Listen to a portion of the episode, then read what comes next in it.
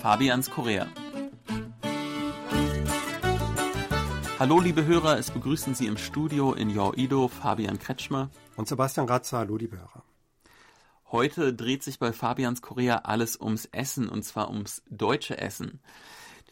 Ich, ich und Sebastian, wir haben ab und zu sicher Nostalgie nach deutschem Essen. Doch wie ist es hier in Korea? Wo bekommt man deutsches Essen und wie beliebt ist die deutsche Küche hier unter Koreanern?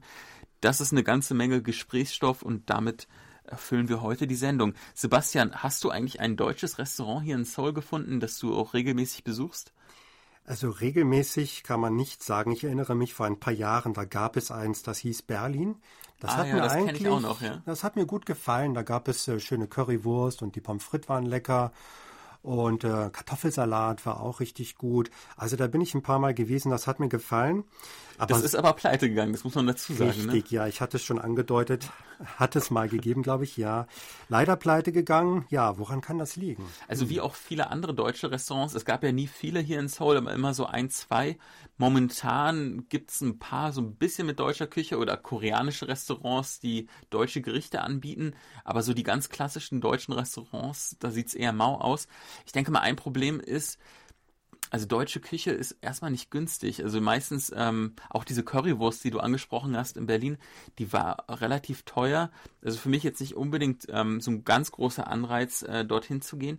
Und ich glaube, dass ähm, deutscher die deutsche Küche so ein bisschen ein Imageproblem hat.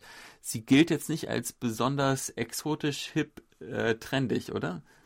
Ich glaube, es geht da mehr so darum, dass man eine richtig äh, deftige Beilage zum Trinken hat. Äh, zum Beispiel, indem man Haxen bestellt oder ja. die Würstchen und äh, Pommes frites oder Kartoffelsalat. Also es ist jetzt nicht eher das Feinschmeckeressen hier, sondern einfach äh, eine gehobene Beilage zum Trinken. Also das ist ja auch die Definition, die die meisten Koreaner von deutscher Küche haben. Also beim Trinken natürlich Bier, aber auch beim Essen Wurst. Haxe hast du angesprochen, Schnitzel kennt man auch noch und dann hört es aber so langsam auch schon auf. Ja, viel, Kartoffel, viel Kartoffeln, das wissen auch noch die meisten. Richtig, und dann ist es ja auch so, dass die Koreaner immer gerne etwas Neues haben wollen. Die sind immer neugierig auf neue Gerichte, auf generell auf etwas Neues. Und dann kann ich mir schon vorstellen, dass man nach einer Zeit, dass man dessen so ein bisschen überdrüssig geworden ist und nach was Neuem Ausschau hält. Und dann sind eben die Haxen nicht mehr in, nicht mehr modern mhm. und man isst lieber was anderes ich weiß gar nicht, ob ich das hier sagen kann, aber viele von meinen koreanischen Freunden sind auch nicht die ganz größten Fans von deutscher Küche, weil die die relativ unabwechslungsreich finden. Ich verteidige natürlich die deutsche Küche meistens immer, aber ich muss schon sagen, wenn man jetzt mal vergleicht, wie viel ähm, Wertschätzung gegenüber traditioneller Küche entgegengebracht wird, da führt Korea schon an. Also ich denke schon, dass in Deutschland das äh, teilweise so ein bisschen verloren gegangen ist und jetzt gerade so wiederentdeckt wird. Ähm, aber zum Beispiel so deutsche Restaurants ähm, findet man ja auch in Deutschland gar nicht mehr so häufig. Das, was man so als gutbürgerliche Küche äh, kennt, das ähm, hat auf jeden Fall auch einen Abwärtstrend gegeben und wird jetzt äh, kommt das jetzt so wieder quasi. Ja, das ist eben dieses typische Auswärtsessen, ne? das Schnitzel, die Pommes frites, das Würstchen. Aber das ist ja nicht alles, was die deutsche Küche zu bieten hat. Äh, ja, das ist wirklich ein bisschen schade. Vielleicht sollte man da einen neuen Versuch unternehmen ja. und hier in Korea mal wirklich die richtige deutsche Küche einführen. Mhm. Wir hatten mal über eine Bäckerei hier gesprochen, Baker's Table. Die hat zum Beispiel auch eine ganz solide Erbsensuppe. Das wäre vielleicht mal ein Ansatz. Stimmt ja jetzt auch gerade bei der kalten Jahreszeit.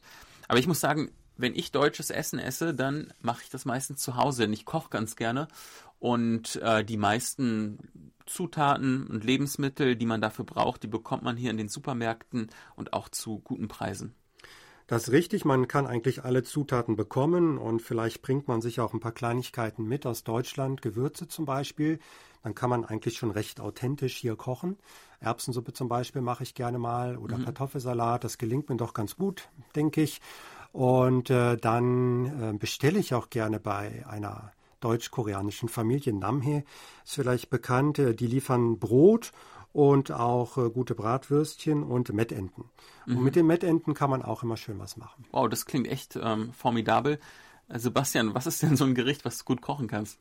Wie ich schon gerade gesagt habe, ich denke, die Erbsensuppe, die kommt ganz gut an und das äh, mögen auch meine Kinder und meine Frau mit den Mettenten aus Namhe drin. Mhm. Das ist immer schön würzig, das mache ich im Winter doch ein paar Mal. Ja. Ich will mich jetzt nicht selbst einladen, aber vielleicht wäre es mal eine gute Idee, auch ähm, eine Portion für mich übrig zu lassen. Ja, das kann man auch gut einfrieren, da kann ich dir was zurücklegen, ja. Super, Gerne. vielen Dank. Ja. Dann äh, wünschen wir auf jeden Fall auch Ihnen einen guten Appetit, liebe Hörer. Genau, dem schließe ich mich an. Auf Wiederhören.